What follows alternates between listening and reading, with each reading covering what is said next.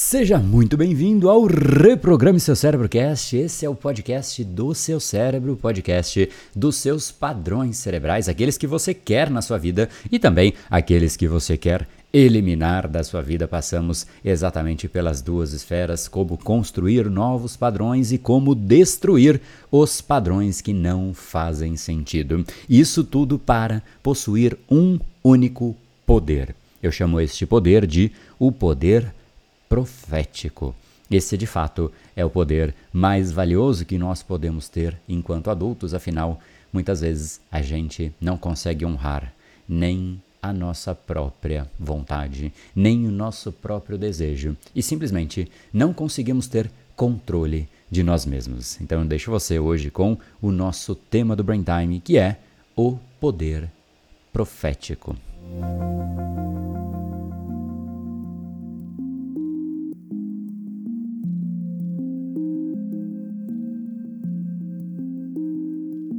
E aqui fica a pergunta: será que o seu cérebro de hoje é igual ao seu cérebro de ontem, de alguns anos atrás?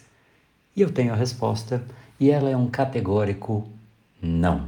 E não é só do ponto de vista de estrutura fisiológica, porque sim, as células elas vão mudando, algumas morrem, outras nascem, as estruturas de fato evoluem, nós crescemos, nós envelhecemos, as coisas realmente mudam ao longo do tempo, mas, no caso do cérebro, isso vai além, porque nós temos padrões comportamentais que também mudam com o tempo.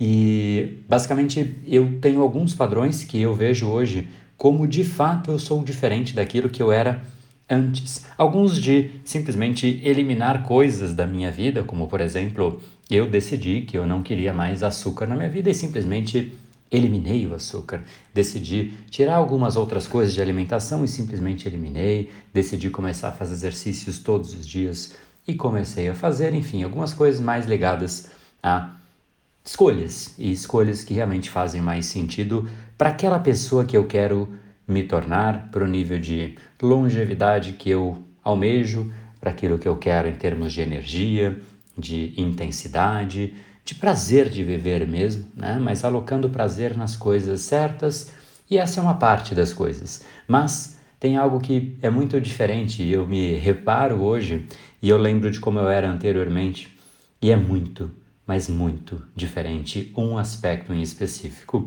E eu estou falando de ser multitarefas. Basicamente, hoje chega a ser até impressionante como eu preciso isolar as coisas e eu faço isso com uma naturalidade tão grande que eu faço uma coisa com uma intensidade muito aguda por vez. E isolo isso para que realmente eu consiga ter muito mais profundidade, porque se você não fica pipocando a sua atenção em inúmeras coisas que estão acontecendo ao redor de você, você tem naturalmente muito mais profundidade, você consegue conectar mais assuntos, porque um dos assuntos que o seu cérebro não fica pensando, e talvez não seja a maior parte deles, não é, por exemplo, a distração, a conversa do lado, o que está acontecendo na rede social, a notificação. E no fundo, quanto mais coisas ocorrem no seu cérebro, menos coisas, menos cérebro você tem para aquilo que realmente é importante para você, porque ele está distribuído, a atenção está distribuída. Então, esse já é um grande efeito. Né? Naturalmente, o meu nível de profundidade é muito maior, mas também meu nível de capacidade de foco e de realmente adentrar no assunto a ponto de não perceber muitas vezes que o tempo passa em uma velocidade diferente. Tem dias que simplesmente eu olho para o relógio e falo: Nossa, já? Já deu meio-dia, preciso almoçar? Ou às vezes passa até o almoço Deu três, quatro, cinco da tarde, aí eu falo, bom, agora já é cinco, não vou nem almoçar mais. Óbvio que não são todos os dias, porque não é todo dia também que eu tenho algo de tanta, tão longa duração a ser feito, né? Como esses exemplos que eu citei, mas esse foco, esse estado de, de, de imersão naquilo que eu faço, enfim, só para vou deixar aqui que senão são muitos exemplos, né? Mas no fundo essa profundidade, essa imersão, além de criatividade, muito mais conexão de pontos, ou seja, a própria criatividade, né, ideias novas e por aí vai, mas quando eu lembro do passado, eu simplesmente fazia meio que tudo junto e me incomodava fazer uma coisa por vez porque eu sentia que eu não estava sendo produtivo. Só que aí o que acontecia é muito engraçado, porque foi isso que me fez lembrar. Quando eu chegava no final do dia, eu chegava em casa, depois do trabalho, e falava, cara, que, que eu fiz hoje? Eu nem, nem sabia declarar o que eu tinha feito. Eu fiz um pouco de muito e muito de nada.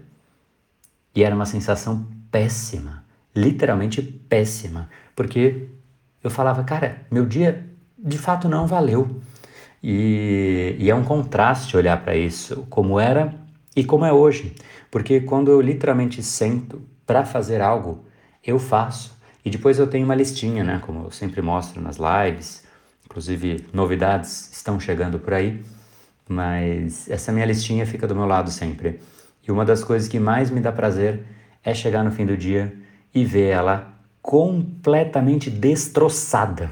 Né? Eu já faço, eu já tenho um, um grau de, de conhecimento de mim mesmo, né? de quanto que eu de fato consigo executar no dia, que é bastante coisa, e eu coloco na lista a dose certa, vamos chamar assim. E chega no final do dia, é uma sensação muito boa de dever cumprido, mas é mais do que isso. É, um, é quase que um poder profético, em que você se compromete com você mesmo e você não falta com a sua própria palavra. E às vezes a gente acha que é só um, ah, tudo bem, ninguém tá vendo mesmo. Cara, a pessoa mais importante do mundo está vendo. Porque se você perde o seu respeito, ninguém mais vai te respeitar. A primeira e a mais importante pessoa a respeitar você é você mesmo. E esse é um ponto que me traz uma satisfação muito grande, realmente me comprometer a fazer algo. E é tão poderoso isso porque esse grau de compromisso ele é tão constante e há tanto tempo que esse poder profético ele é, ele é meio mágico, porque na hora em que eu estabeleço, eu pego a minha listinha e começo a fazer, eu já meio que tenho a sensação daquilo feito, porque eu sei que estará feito no final do dia. E essa, eu acho que se tem uma sensação de autocontrole, essa é a mais fascinante e a mais poderosa. É de fato o poder profético. Não sobre o mundo, não. Ah, eu sou um profeta do mundo. Não, não, não. Eu sou um profeta de mim mesmo. E deveríamos ser, porque quem não é, não é de mais nada. Se você não controla você, se você não controla o que você faz, se você não controla a hora que você acorda, se você não controla o que passa pela sua boca, o que mais você pode querer controlar na vida? Fica difícil, né?